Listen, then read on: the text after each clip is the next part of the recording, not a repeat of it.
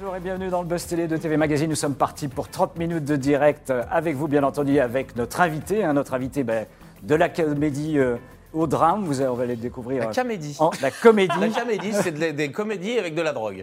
La comédie. Suis mouché dès, dès- dès l'entrée de, dès c'est l'émission. normal, c'est normal. On discutait beaucoup en antenne et là d'un coup, tu commences les pieds dans le tapis, tu ris. C'est vrai. De la comédie au drame, de la refait. Notre invité du jour, ben, qu'on pourrait qualifier, euh, sans trop se tromper, d'un artiste avec un grand A. Là, vous Merci. avez- là, vous n'avez pas mouché. là. Bonjour, non, artiste, euh, je revendique, je, je dirais plutôt un artisan. Un, ar- un artisan, Oui, un artisan. comédien et chanteur. Artisan, c'est la, la première profession euh, en France, hein, les artisans, donc euh, voilà, j'en fais partie.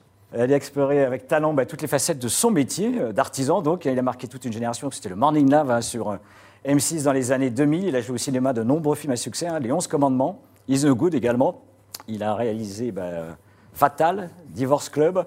Il a chanté avec les.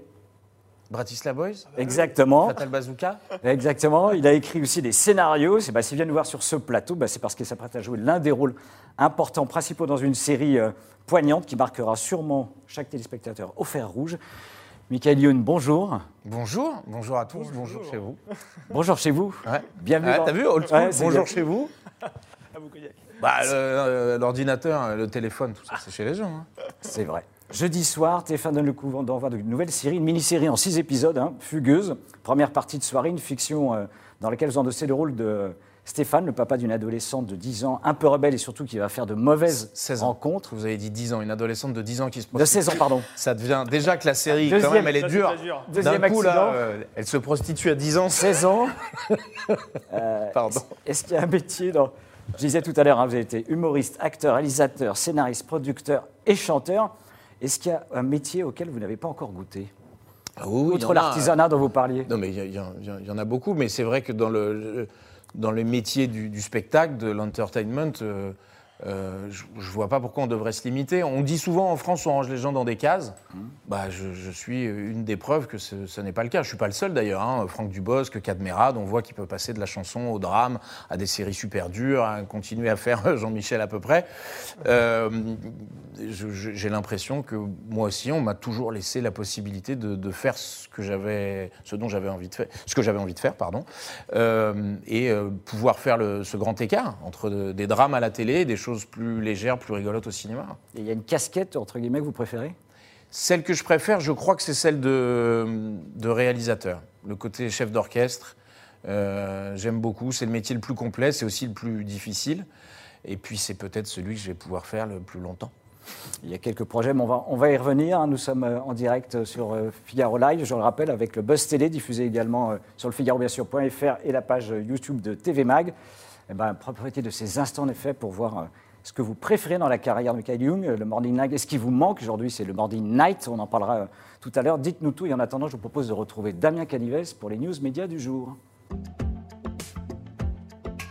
Damien, très studieux, qui prenait des notes. Ah, mais Juste toujours, ah, toujours. euh, Je cherche des potentiels titres pour mon article, Philippe. Ça, c'était. Ouais. Il bachote. Je Au dernier moment. Là, je, je pense que c'est pas ça. Michael, on démarre toujours ces news médias par les audiences télé de la veille. Et c'est France 2 qui est arrivé en tête des audiences avec l'épilogue de la série Les Invisibles. Les deux épisodes inédits ont rassemblé 4,2 millions de fidèles, ce qui représente 20,8% de part d'audience Bon. et 800 000 téléspectateurs de plus que TF1. Qu'est-ce qui s'est passé, Michael? Votre chaîne, elle arrive deuxième. Avec Good Doctor, la série médicale. Bon, vous n'y pouvez rien, vous n'êtes pas dedans. Euh, série américaine portée par Freddie Highmore. Euh, ensuite, on a sur M6, euh, troisième marche du podium, Cauchemar en cuisine avec Philippe Etchebest, 2,6 millions de gourmands, soit 13,2% du public. Et enfin, on termine avec France 3 qui mange la soupe à la grimace, malheureusement, avec Cuisine ouverte. Soupe à la grimace, cuisine ouverte. Tintin. Voilà, avec Maurice Sacco, l'ancien candidat de Top Chef, justement, qui n'a convaincu que 767 000 euh, téléspectateurs, soit 4,2% de part d'audience. On voit la fiction française fait des cartons d'audience. Comment vous l'expliquez? Elle a beaucoup progressé. Elle est, très créative, très riche. Elle parle de sujets so- sociétaux qui sont, forts, qui, touchent euh, les téléspectateurs. Euh, ça ressemble plus du tout à la fiction des années 80-90 euh, qui, qui marchait, hein, mais, qui n'était pas vraiment un miroir de ce qui se passait dans la rue. J'ai l'impression que, et artistiquement et au niveau des sujets, euh, ça a monté en grade. Ça a commencé avec les séries de Canal+, et euh, que ce soit France Télé ou, ou TF1 et, et M6 aussi, si peut-être ils vont s'y mettre. Euh, ça a beaucoup progressé, ouais. On poursuit ces news médias avec France 2 qui digère mal la programmation de BFM Télé ce soir. Exactement, nos confrères de Pure Média rapportent que la chaîne de service public grasse un petit peu des dents depuis quelques jours, car ce soir, elle lance en prime time une nouvelle émission politique baptisée Élysée 2022 avec Valérie Pécresse en invité fil rouge, et juste en face, BFM TV. BFM TV qui a décidé d'organiser un combat de boxe qui sent le spectacle à plein nez entre euh, le leader de la France Insoumise, Jean-Luc Mélenchon, et le candidat qui n'est pas encore déclaré à la présidentielle, euh, Éric Zemmour. Zorro. Ah, Zorro, effectivement. Et dans les murs de France 2, certains dénoncent une volonté de nuire plutôt que d'informer. Ce débat, donc Mélenchon-Zemmour, hein, qui est attendu, il sera ben, face à votre série hein, ce soir. euh, C'est pour ça le plus simple. sur TF1. Est-ce que Si c'est vous hésitez entre Valérie, euh, Eric et Mélenchon, allez sur, sur TF1, il y a Fugueuse comme ça, voilà. c'est une bonne ou mauvaise nouvelle, plus sérieusement? Euh, le débat euh, Non, Zemmour, le fait qu'ils soient en concurrence avec vous. Euh, je pense pas que ce soit exactement les mêmes cibles. Je Mais suis pas sûr. Je suis pas sûr que Zemmour-Mélenchon euh, va prendre beaucoup de téléspectateurs à, à- à TF1. Euh, je le disais tout à l'heure, je pense que c'est un débat très masculin pour ceux qui ont envie d'un peu de, de soufre. Puis déjà, il faut partager un peu quand même les idées d'un des deux gars, quoi, parce que sinon, bon, ben voilà, si tu sais très bien ce que tu en penses, tu y vas pas. Et les gens qui vont regarder Fugueuse sont des gens qui sont tolérants, qui ont les idées bien au milieu et qui sont très contents. Donc, ce qui n'est pas le cas de M. Zemmour et de M. Mélenchon, si je Bah, bah, rebondis. ouais, c'est- pas un scoop de dire qu'ils sont plutôt sur les côtés qu'au milieu. Hein. euh, Voilà. C'est dit. Voilà. On finit ces news médias. Corinne Massirois qui revient euh, sur son coup de gueule et, entre guillemets, euh, Ouais. Ce petit happening. c'est un petit C'était un petit happening. Souvenez-vous, César. Canal. vous avez suivi ça Oui, oui, oui. L'héroïne de Capitaine. Marlowe, elle s'était rendue, souvenez-vous, à l'Olympia le 12 mars dernier pour remettre le César du meilleur costume. Elle est arrivée sur scène avec un costume de peau d'âne un peu ensanglanté. Et puis au fil de son discours, qui, c'est vrai, était un peu revendicatif, elle a décidé d'ôter euh, son, son costume, laissant apparaître des inscriptions peintes sur son dos. Rends-nous l'art, plus loin, Jean. Et sur sa poitrine, No culture, no future. Pour ceux qui ne parlent pas anglais, c'est pas de culture, pas de futur. Et euh, récemment, sur TV5 Monde, elle a décidé de revenir un petit peu euh, sur ce happening en indiquant qu'elle avait hésité jusqu'au bout euh, avant de le faire et que finalement, elle a décidé de le faire et je la cite, elle s'est chiée dessus. Voilà. Ça vous a fait rire, vous, ou ça vous a attristé Moi, j'aime beaucoup Corinne. Elle va à fond dans ce qu'elle fait. Elle, est, elle, elle a un vécu qui est, le sien. Elle n'a pas eu une, une vie facile. Elle a une personnalité qui détonne. Moi, j'adore. Après, je peux comprendre qu'on n'aime pas. C'est- Ça me pose. euh, Enfin, c'est une expression artistique. Elle, elle veut provoquer une réaction. Parfois, ça va être le rire. Parfois, ça va être elle m'énerve. Mais elle, elle le sait. Elle. Ouais. Je pense pas qu'elle cherche à être aimée par tout le monde. Sinon, tu fais pas ça. La réaction a eu lieu, en tous les cas. Pardon? La réaction a eu lieu, en tous Ah les oui, cas. oui, oui. oui. Clairement. Les réactions même. Merci Damien Avec pour ces news médias et place tout de suite bah, avec Michael Young à l'interview du Buzz Télé.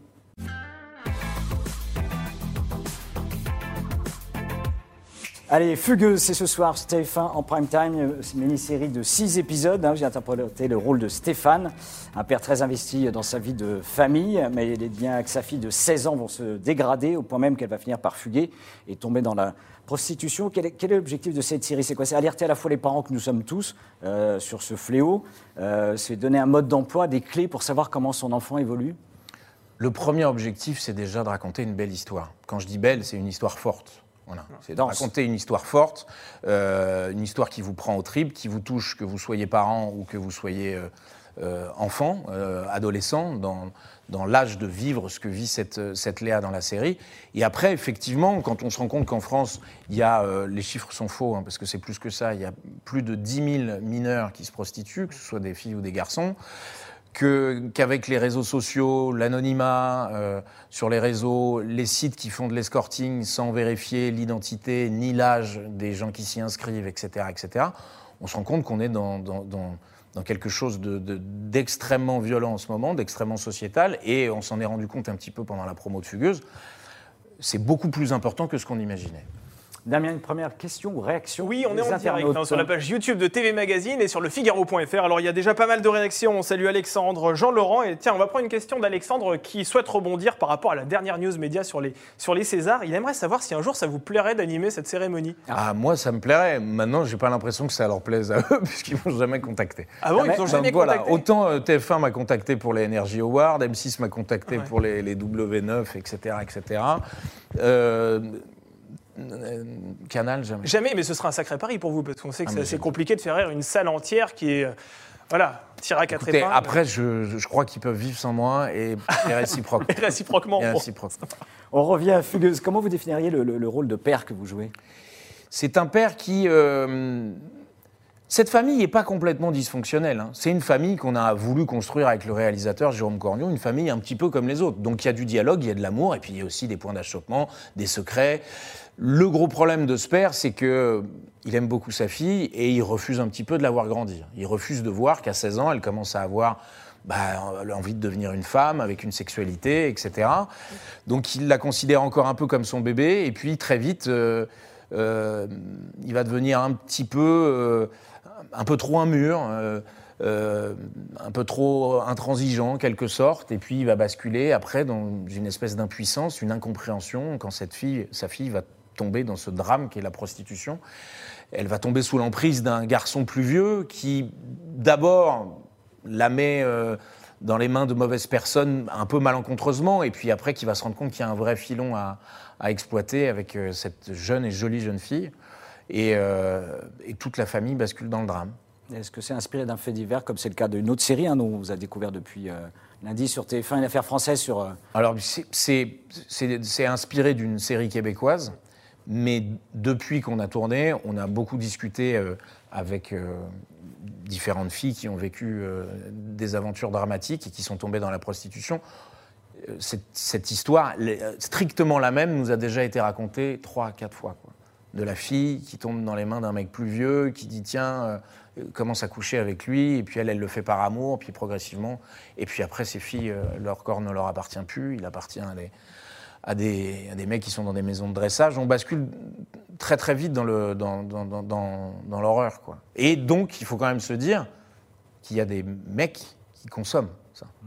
Donc il y a des clients. Il y a des pères de famille et des, des- des- des- il y a des clients qui consomment des jeunes filles, il y a des clients qui consomment des jeunes garçons, et à qui ça ne pose aucun problème moral. Damien. Allez, on va prendre une question de Teddy qui a pu voir la série Fugueuse en avant-première. Alors sans doute Teddy est, est abonné à Salto, hein, la plateforme euh, qui Exactement. propose effectivement cette série Ça déjà. marche très très Voilà. fort sur Salto. ouais. Il a senti que votre jeu a monté en puissance au cours des épisodes. Est-ce que c'est votre Eh sentiment ben, j'aime beaucoup Steady. Parce que c'est non, votre mais sentiment c'est aussi. après, euh, je vais enfoncer des portes ouvertes, mais c'est sûr que c'est plus facile de faire, pas, je vais pas dire une démonstration, mais c'est plus facile d'être émouvant quand on joue le père d'une petite qui se prostitue que euh, en faisant un, un rappeur euh, qui tombe en, en- en désuétude parce qu'il est plus à la mode et qui comprend pas qu'est-ce qui lui arrive. Quoi. Et forcément, euh, il y en a un, je vais vous faire marrer, mais vous dire bon, c'est pas compliqué, et l'autre, vous allez dire tiens, c'est plus dense. Alors que euh, c'est. Je ne vais pas dire que c'est plus facile de jouer dans le drame, mais je ne prends pas le risque euh, dans le drame de ne pas faire rire. Dans la comédie, ce qui est compliqué, c'est de ne pas faire rire quand vous voulez faire rire. Donc là, on vous dit, vous êtes planté. Dans le drame, au pire, vous allez dire, c'est pas pour moi, je suis pas touché. La comédie demande plus de rigueur, plus de, de- de rythmique, c'est plus extérieur, certes. Le drame, voilà, c'est plus intérieur, vous devez sentir le sentiment, mais c'est pas plus difficile, en tout cas. Le scénario, il est très réaliste ou pas? Oui, assez, oui. Oui. Oui, oui, oui. Pourquoi? Non, non, mais- Je sens le piège. Ah ouais non, non. C'est Vous trouvez que 20 euros, c'est réaliste Vous savez combien elle m'a coûté la dernière? C'est une série de fiction quand même. On est dans le C'est- domaine. Non, c'est c'est une fiction, mais... euh, Pas un mais documentaire sur la prostitution. des C'est pas un de 16 ans. documentaire, mais on s'est posé la question tous les jours avec, euh, avec Jérôme, le réalisateur. Euh, tous les jours, comment est-ce qu'on réagirait dans ce cas-là? Est-ce que ça c'est possible? Comment, que, fait la police dans ce cas-là? À un moment, on est en Belgique, euh, forcément, bah, c'est pas tout à fait les mêmes lois, c'est pas tout à fait le, voilà, le, même mode opératoire. Euh, il, décide, mon personnage et, sa femme, jouée par Sylvie Testu, ils décident d'aller sauver eux-mêmes leur fille. On a essayé d'être le plus réaliste possible avec les armes à notre disposition dans un pays où les armes ne sont pas en vente libre. Damien. Allez, on va prendre dans quelques instants une question de Sarah, mais tout d'abord une question de Bertrand qui nous a été envoyée sur Twitter et qui souhaite savoir si vous- les réseaux sociaux vous font peur par rapport à vos enfants. Peur, non. Euh, je suis un fervent militant de la disparition de l'anonymat en revanche. Ouais. C'est-à-dire que je, je compte m'y engager, je ne sais pas comment, il faut que je m'interroge avec moi-même. J'aimerais lancer un mouvement avec je ne sais pas qui, euh, plein de gens qui voudraient, pour qu'on arrête avec l'anonymat. C'est pas compliqué. Euh, le- mon beau-fils s'est fait contrôler par la police il n'y a pas longtemps, il n'avait pas son papier d'identité. Il a proposé aux, aux flics, pour vérifier son identité, sa- son profil Instagram.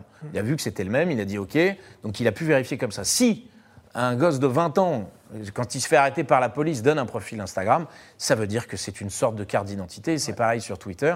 Voilà, donc euh, ça me fait peur à ce niveau-là. Je veux la fin de l'anonymat. Voilà, Qu'on sache que derrière, euh, derrière un nom, il y a un âge, il y a une adresse, il y a quelqu'un, et comme ça, ça évitera aussi que des, trom- des trombeaux de, de- de haine se déversent, euh, pas accidentellement. Mais vous n'avez pas peur que votre fille tombe, euh, entre guillemets, dans, dans, Bah, euh, sur des personnes vu, un peu hein. malveillantes Euh, je l'ai déjà vu euh, juste à côté de moi. Elle cherchait un tuto pour fabriquer du slime. en trois clics, Ouais. tu tombes sur du porno. Quoi. Ah oui C'est, faut faire attention. Mais après, bon, il y a des, il y a des, il y a, il y a des, il y a des appara- enfin, il y a des applications pour restreindre. Ils sont pas infaillibles.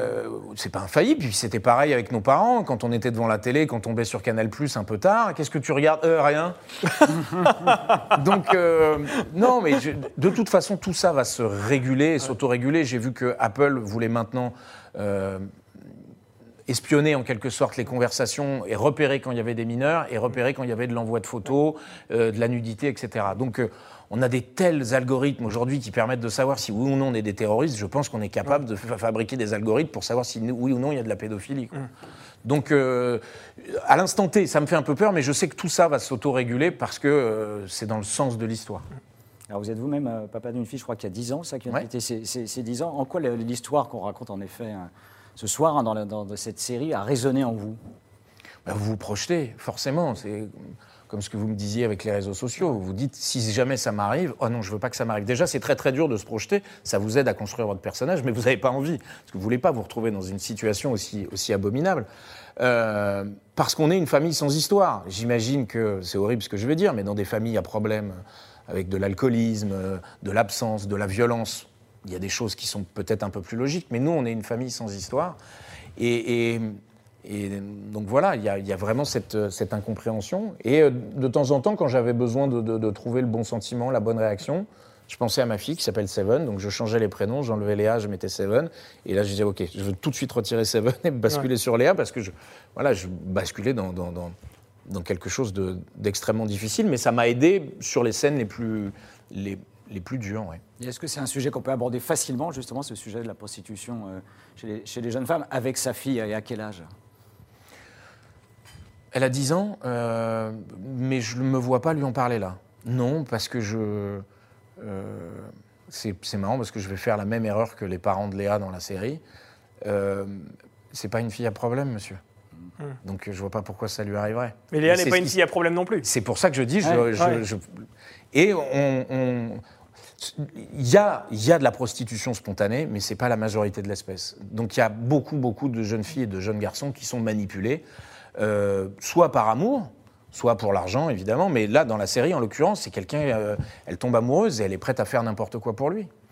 Euh, bah, je verrai quand Seven va commencer à me ramener des garçons à la maison, ou les filles, hein, puisque maintenant il faut qu'on dise que tout est possible. Il y aura un entretien d'embauche, c'est ça, non Il y aura un petit entretien d'embauche. On verra si euh, le ou la candidate euh, mérite ma fille. Allez, on va prendre Ils la question de, de. Sarah. Tiens, elle aimerait savoir si vous pensez un jour vous lancer dans le cinéma à l'international. Est-ce que Ah. Steven Spielberg vous a appelé euh, Pas encore? Euh, non, non, non, mais, mais, mais euh, euh, j'ai déjà discuté avec un producteur il n'y a pas longtemps d'un film qu'on on a commencé à écrire.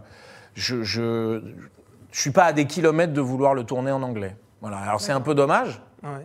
Euh, parce qu'il faut qu'on continue à cultiver notre cinéma et qu'on continue à, à l'alimenter euh, euh, avec des projets créatifs. Mais c'est vrai que voilà, tourner un film en, en langue anglaise, ça me, ça, me, ça me plairait. Après, en tant qu'acteur, j'ai déjà fait quelques petits essais à gauche à droite. J'en précise, je précise, hein, s'il y a des réalisateurs américains, australiens, anglais ou espagnols. Ok, hablo espagnol también. and I can act in English. There's no problem. Non, mais la. Casa des Papel, c'est terminé. Il n'y aura pas d'autres saisons, Michael. Oui, mais vous savez, le- l'espagnol est une langue qui pousse et, euh, et, euh, Peut-être qu'un jour on me retrouvera en Argentine. Vous ne savez pas ce qui peut se passer.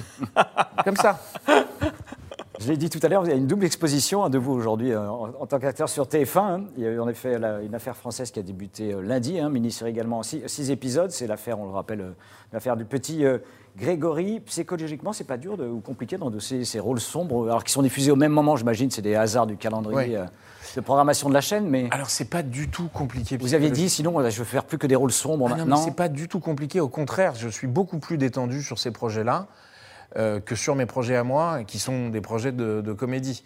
Parce que quand j'arrive sur une affaire française ou sur Fugueuse, euh, je me mets au service d'un- sujet, je me mets au service d'un réalisateur. C'est pas mon univers, je l'écoute, je, je n'ai pas de responsabilité sur les épaules euh, autre que celle du, du, du de, de- de- de- la série. Quand, je, quand je suis sur un, un- projet à moi, j'ai euh, les millions euh, avec lesquels on a financé, j'ai est-ce que les fans, est-ce que je suis drôle quand je fais ça? Je, me pose beaucoup de questions qui fait que c'est voilà, c'est assez lourd. Et là, euh, je peux vous assurer que quand j'arrive sur ces projets-là, le matin, je suis, euh, je suis une petite fleur bleue et je suis une petite fleur bleue qui repart. Je ne suis que joie, amour, harmonie, détente. Je suis un bonheur pour toute l'équipe, chose que je ne suis pas toujours, toujours euh, sur une comédie parce que je m'interroge plus, je doute, en fait, je doute beaucoup plus. Damien, Allez, on va prendre une question de Quentin qui rejoint d'ailleurs une autre d'Alexandre qui aimerait savoir à quand le retour du Morning Night sur M6 Eh ben c'est bientôt, c'est pour bientôt. Le troisième numéro. Le troisième numéro sera pour la fin de l'année 2022. Parce Ouais. que c'est, on s'en rend pas compte comme ça. Ah bon, vous bossez quand même? non, mais c'est beaucoup de travail d'écriture. Les Oui. sketchs, ça prend du temps à, à- à- à- à tourner. Euh, Les préparations avec les invités. On a essayé aussi de, de- voilà, on a fait des, on a fait des vraies réunions avec des téléspectateurs pour essayer de faire évoluer notre Ah oui, émission. vous avez demandé. Bah, c'est euh, notre, c'est notre petit bijou à, Vincent et à Benjamin. On veut. on- n'a pas besoin d'en faire euh, 50 par an, on veut vraiment s'amuser à les faire et que ça, ça nous corresponde. Donc on a vu ce qu'on avait raté. euh, voilà, on veut que ça, ça- ce soit un événement, on veut que ça continue à être un écrin. Donc il y en aura une, deux par an, pas plus. Euh, et la prochaine, voilà, c'est pour, euh, on va se dire, juin 2022. Et vous savez quels sont les invités qui seront dans, la troisième, euh, dans le troisième volet? Je le sais, mais j'ai pas le droit de le dire. Oh, mais avec nous, vous pouvez. Moi, vous je avez peux le, droit. dire, mais je ne le sais pas. Ah, bah, il va M6 falloir- vous a donné la dérogation, vous pouvez le dire au boss. Non, non, non, non, mais je ne vous le dirai pas. Le, le Morning Love qui vous, entre guillemets, colle à la peau, c'est plutôt une bonne nouvelle? Ou parfois ça vous agace en disant euh, En tout cas, c'est comme ça. Euh, puis c'est une étiquette que je me suis collée moi. Donc euh, il y a un moment, si je dois en vouloir à quelqu'un, ça va être compliqué. C'est- par moments un peu lourd, euh, mais aussi je ne serais pas devant vous s'il n'y avait pas eu ça. C'est- aussi ce qui m'a permis de défoncer la porte à coups de pied, d'arriver dans le monde des médias, du spectacle, du divertissement en disant Hello, j'existe, regardez, je fais du bruit. Donc c'est. C'est- un oncle gênant, mais en même temps, on l'aime beaucoup. Voilà, c'est ça le Morning Live par rapport à moi. C'est l'oncle qui fait des sales blagues à table et en même temps, pff, on peut pas lui en vouloir. C'est lui qui a payé le dîner, quoi. Allez, on reste dans la, confession avec une nouvelle rubrique euh, qui va inaugurer en cette rentrée qui s'appelle En toute franchise. En toute franchise, Ah vous, vous répondez avec simplicité, mais Parce que jusqu'à présent, j'étais faux. avec sincérité. Non, non, vous n'étiez pas focus. Ah ouais, non, ça fait Le, plaisir. le plus beau souvenir de votre carrière Euh, euh, j'ai pas eu beaucoup de récompenses, mais c'est vrai que euh, avec mes copains euh, Arnaud Ducré, François-Xavier de Maison, quand on était euh, à, à l'Alpe d'Huez et que Festival de on la a comédie le festival de la comédie, le, le- le- le prix de la presse et le prix du meilleur film. Ouais, j'ai versé ma petite larme. Je ne pensais pas que j'étais euh, dans cette catégorie-là de mecs qui étaient émus parce qu'on leur remettait un prix, ah, il va chialer. Et, euh, et après, sur scène, je suis parti, j'avais rien prévu, euh, et puis j'ai fait 10 minutes qui étaient parfois drôles, parfois émouvantes, parfois peut-être aussi un peu pathétiques. C'est une belle émotion. Après, je, est-ce que c'est le plus beau moment de ma carrière? Je ne pense pas, mais c'est celui qui m'est venu là quand vous m'avez posé la Et le question. plus récent, j'imagine aussi. C'est aussi, oui, le plus récent. Après, euh, j'ai fait des belles rencontres. euh, Jacques Villeray, euh, euh, Jean Reno. euh, euh, mais euh, je- ouais, j'estime que la plus. C'est demain, quoi. Voilà, je vais vous dire ça plutôt. On attend demain donc. Voilà. Et votre pire souvenir? J'ai eu un tournage vraiment difficile avec quelqu'un que j'aime beaucoup, dont je suis vraiment fan. euh, qui s'appelle Christian Clavier. Ouais. Donc je suis euh, fan depuis ma plus tendre enfance euh, des bronzés, mes meilleurs copains, Le Père Noël est une ordure. Je suis, je suis vraiment fan de, de Christian et on n'a pas accroché humainement. Voilà, je, je ne lui fais pas porter le chapeau. Je dis juste qu'on n'a pas accroché humainement. Qu'est-ce qui s'est passé en fait? Je ne sais pas. euh, on était deux aimants contraires, enfin deux, a- deux, deux aimants similaires. Voilà, ça se repoussait un petit peu, alors que j'avais. Et du coup, le tournage a été. C'était en Afrique du Sud, il faisait 56 degrés. On était tous un peu perdus, on est tous un- un- un- devenus un peu dingues, et les rapports étaient extrêmement tendus, extrêmement désagréables, et c'était dommage parce que je, je- j'allais, j'allais au festival, j'allais à la fête avec lui. Et euh, je me suis retrouvé euh, dans les toilettes à m'engueuler. Quoi. Donc c'était euh, c'est ma plus, mon expérience la plus difficile de tournage. Euh, c'est dommage. C'est, un- vraiment un rendez-vous raté. C'est bah, rendez-vous chez les Malawas, ça s'appelait. Euh, euh, voilà. Et c'est un rendez-vous raté. C'est dit. Est-ce que vous avez une manie, un tic ou un toc avant d'entrer sur scène euh, ou d'entrer dans, justement dans un- sur un tournage, un plateau de tournage? J'en avais beaucoup quand je faisais du one man. J'ai essayé de m'en séparer parce que vraiment, euh, ce- quand, quand on dit euh, TOC, trouble obsessionnel compulsif, dans il y a trouble et il y a obsessionnel et puis il y a compulsif. Il y a que des trucs désagréables. Donc Rien ne va j'ai tout fait pour essayer de, de- de m'en séparer, y compris euh, tout ce qui touchait à la, à la superstition, euh, des trucs très Ah oui, très ça bêtes. jusque-là. Euh, non, non, Ouais. mais voilà, tu fais ça euh, 30 fois. euh, la prière avec l'équipe, euh, rentrer sur scène euh, du pied gauche, enfin je les avais toutes, c'était insupportable. Non, maintenant, ce que j'essaye de faire, c'est d'être le, le plus détendu possible et de- de- de- d'y penser le, le- le- le moins possible. C'est-à-dire, j'essaye jusqu'au dernier moment, de, mais comme avec vous tout à l'heure, de parler d'autre chose, de ne pas être dans ce qu'on va faire pour au moment où on rentre. Je- voilà, j'ai de la fraîcheur, de la spontanéité, etc. Je, je crois que le truc le plus simple, c'est- débile, hein, c'est une petite hygiène de vie quand même, euh, bien dormir, être détendu, être bienveillant, euh, être content de, de- de faire ce métier. Je m'en suis rendu compte quand on a tourné Fugueuse, on a tourné pendant la pandémie, et c'est la première fois de ma vie où je me suis dit, tiens, j'ai la chance de pouvoir travailler.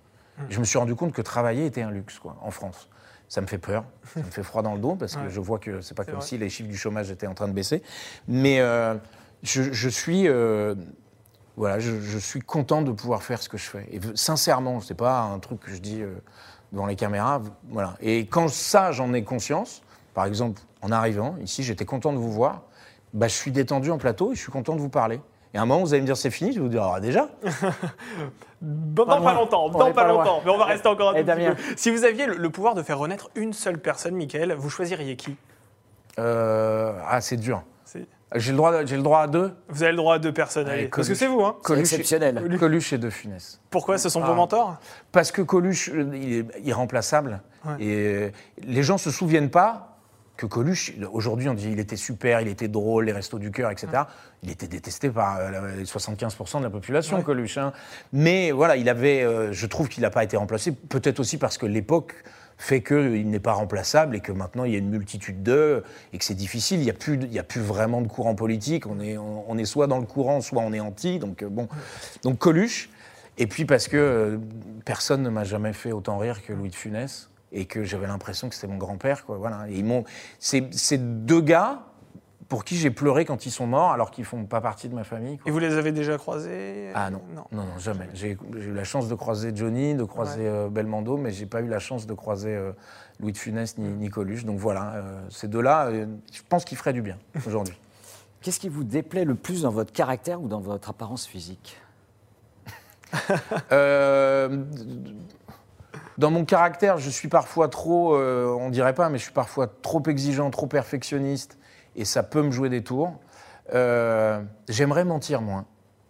Mais Mickaël, tu te rends compte que c'est pas, t'es pas chez Mireille Dumas, qu'est-ce qui mais- t'arrive Non, mais mentez, voilà, je suis à peu près en moyenne à 7-8 mensonges par jour. J'aimerais passer à 4 ou 5. Est-ce que vous avez menti pendant cette interview, Michael Évidemment. Attendez, ça s'appelle en toute franchise, là, le- la rubrique. Évidemment, non, non, mais on ment tous. À la question, déjà, ça va, ça va. Ah, oui, c'est déjà, vrai, on ment. Le premier truc qu'on fait dans la journée, c'est mentir à- quand on vous demande comment ça va. Vous n'allez pas bien? Euh, mais si, mais après on veut pas rentrer dans le détail. Il y a des choses qui sont plus compliquées. Non, mais en ce moment, c'est un, à la maison, c'est un peu le bordel. Donc euh, Vous pouvez le dire. euh, voilà. Et alors physiquement, oh ben, physiquement, euh, non, je crois que je m'améliore. Vous avez un problème de cheveux quand même, hein, on l'a vu ce matin. Ils sont trop propres, vos cheveux, Michael, c'est ça votre problème. Parce que j'ai confié Ah oui. des trucs et voilà, et ça y est, les tocs repartent. Ah là là là là. Non, euh, j'ai des débuts de petits cheveux blancs, barbe blanche. euh, c'est plus difficile de perdre les poignées d'amour qu'avant. Ouais, mais bon, ça s'appelle euh, être né euh, en 1973, quoi. Je vous laisse calculer chez vous. C'est dit. Damien. Allez, une dernière. Quel est l'objet le plus précieux que vous possédez? Hmm. Sentimentalement ou financièrement? C'est vous qui choisissez. Financièrement, euh, il n'y en a pas. J'ai- j'ai- J'aime beaucoup l'art contemporain. J'ai des, Ouais. j'ai des choses, euh, j'ai des œuvres chez moi que- auxquelles je tiens, mais, mais euh, demain, je devrais les vendre pour de raisons X ou Y. Besoin d'argent, ça ne me coûterait pas plus que ça. Donc, ça va plutôt être quelque chose de sentimental. Euh, bon, c'est à ce moment-là que je deviens ridicule. Je vais vous dire que, en plus, c'est rangé dans un placard. J'y fais même pas attention, mais c'est l'image qui me vient là. C'est l'urne dans laquelle il y a les cendres de mon chien. Ah ouais, c'est vrai? Ouais, euh, voilà quoi. Et puis je fais toujours une blague. Vous étiez Là- très attaché à votre Là-dessus, on me dit Mais tu m'avais dit que tu avais un chien Ben oui, j'ai un chien, il est dans le placard. il est range dans le placard et je sors l'urne et je la mets devant mes amis avant de leur servir Ça un jette un froid. Oui, bah, vous connaissez Oh. mon humour. Non, mais je suis, je suis Ah vraiment pas. euh, je suis pas très sentimental. Ah ouais. Et euh, ça m'arrange. Alors, il y a aussi euh, Michael, le, le- le chanteur, on en a parlé tout à l'heure. Est-ce qu'il y a une musique que vous écoutez actuellement en boucle? Bah, Une chanson? Ouais, mais alors là, je vais vous perdre. hein. Pourquoi? Moi, ce que j'écoute en ce moment, mais c'est ce qui m'a habité tout l'été, c'est bande organisée, quoi. Ouais? Oui, ma gâtée. Ah oui, d'accord. Ah On ouais. en est là, quoi. Ah ouais, ouais, pourtant je suis parisien, hein, supporter du PSG, tout ça, mais... euh, ah ouais, bande organisée, ouais, le, le son de Joule et SCH, Marseille. Et les gars, faut savoir rester jeune. hein. Surtout, ah oui, vous êtes dans les médias, il y a un moment... euh, On est resté à Danny Briand, nous, hein, vous savez. ah ouais Euh, bah Non mais si je vous dis, nique ta mère sur la canne de bière, nique tes morts sur le vieux Oh là là, oh là là. Rien, Vous êtes- je Vous vous ai êtes sur. Figaro Live, attention. Non, bah, je peux... Euh, du, du Alipa, les, Levitating Et est-ce que vous écoutez parfois euh, Fatal Bazooka? Non. euh, Non? Non. Ma fille me les met souvent et je suis pas... euh, je veux bien les faire pour les autres, mais pas pour moi. Merci Michael d'être venu sur ce Mais plateau merci du, à du vous de Buzz m'avoir Télé, hein, reçu. je rappelle. Déjà C'est Ouais, fini, je vous rappelle- l'avais promis. Ce soir, Fugueuse, hein, en prime time, avec, je crois, la diffusion de deux épisodes Ouais. successifs. Merci encore d'être Et venu. si je peux me permettre, Ouais. derrière les deux épisodes, Ah, il y a un Ah oui. documentaire. il y a un documentaire sur la prostitution des mineurs présenté par Harry Roselmack. Exact. C'est dit. Qui a un beau cul. Et demain, nous recevrons comme Demain, invité nous recevons une ancienne chroniqueuse de Touche pas à mon poste, ancienne chroniqueuse de Balance ton poste, qui incarne sa propre émission un vendredi sur deux. Il s'agit d'Agato Pro, qui viendra nous parler de son nouveau programme qui s'appelle Un jeune, une solution. Merci encore, très bonne journée. Merci à vous. Merci, Mickaël.